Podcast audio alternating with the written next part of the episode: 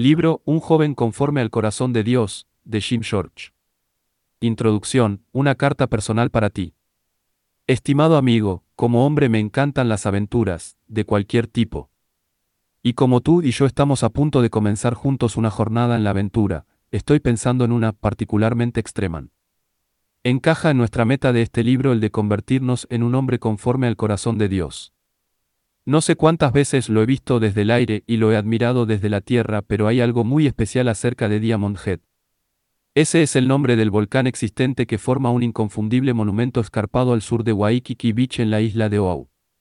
En mi última visita a esta isla tropical, mi yerno me retó, también un aventurero extremo, a no mirar a Diamond Head, sino a escalarlo realmente. Así que fuimos Paul y yo en una aventura extrema. Lo escalamos. Presionamos, hasta que llegamos a la cúspide. Y vaya.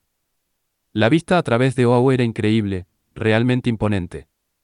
No es esa la forma de escalar para experimentar la vista desde el pico de una montaña, o de una colina a una ciudadela donde un castillo o fuerte se erguía en otros tiempos, difícil pero que vale la pena.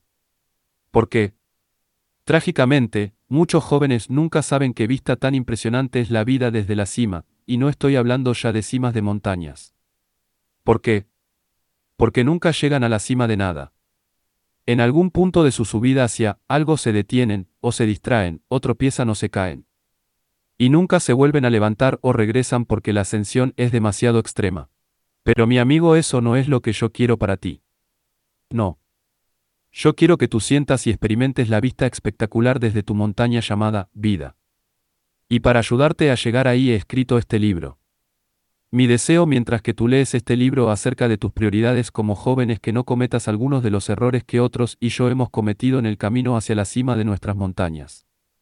Los errores te pueden costar muchos años en tu búsqueda para alcanzar la montaña, en tu deseo de hacerlo, de triunfar, de alcanzar la cima, de convertirte en un hombre conforme al corazón de Dios.